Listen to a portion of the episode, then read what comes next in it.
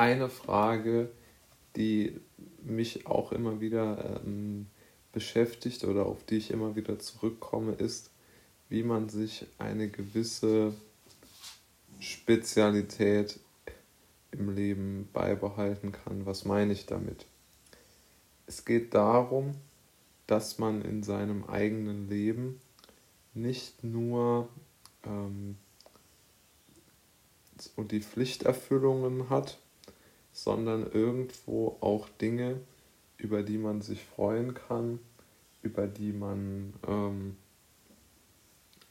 lachen kann, die sie irgendwo einen gewissen Erinnerungswert haben und die nicht dieses Tag für Tag Gefühl so sehr ähm, zum Tragen bringen, wie sich das oft darstellt. Und ich würde sagen, dass diese Problematik eigentlich für jeden Menschen irgendwo da ist. Denn ich denke, jeder hat immer irgendwo eine gewisse, ja, eine gewisse Richtung, die er einschlägt. Und ähm, da, dort sind dann immer diese ganzen, ähm, ja, einfach Termine, ähm, die ganzen ähm, täglichen Pflichten, möglicherweise noch das Berufspendeln. Und diese ganzen Dinge haben dann zur Folge, dass sich das eigene Leben irgendwo sehr, sehr einschleifend ähm, anfühlt und dass sich dort keine ähm, Besonderheiten mehr wiederfinden. Ein gutes Beispiel dafür ist ja auch zum Beispiel, dass man den Kindern erzählt, sie müssten sich sehr stark auf die Schule konzentrieren und dürften äh, keine Zeit äh, mehr im Sportverein verbringen, die sie sonst vielleicht irgendwo ähm, gerne woanders verbracht hätten als gerade vor den Hausaufgaben. Ne? Aber zum Beispiel diese extreme Fokussierung schon ganz früh, dieses sogenannten Ernst des Lebens, das ist eigentlich genau der Punkt, wo ähm, wo mein Kritikpunkt vielleicht sogar gesamtgesellschaftlicher Natur am, am tiefsten zu finden ist.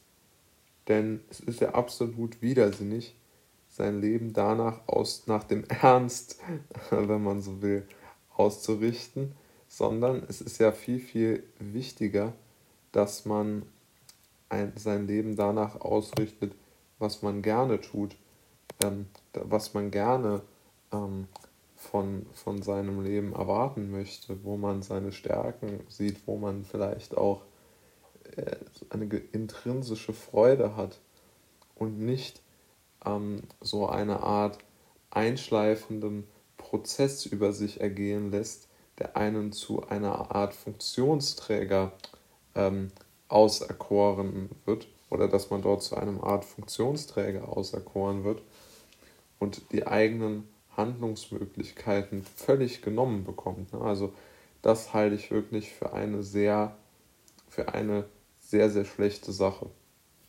Und einen weiteren wichtigen Punkt, ähm, den ich auch schon mal in einem Podcast angesprochen habe, den ich aber wieder ähm, aufgreifen möchte, ist der folgende, dass man sich überlegt, wie man trotz des Alltags immer noch Dinge implementieren kann, die einem zum einen äh, sinnvoll erscheinen und zum anderen so die eigene Komfortzone ist eigentlich so ein Wort, das ich nicht so gern mag, sondern vielleicht so die eigenen bisher erworbenen Fähigkeiten übersteigen.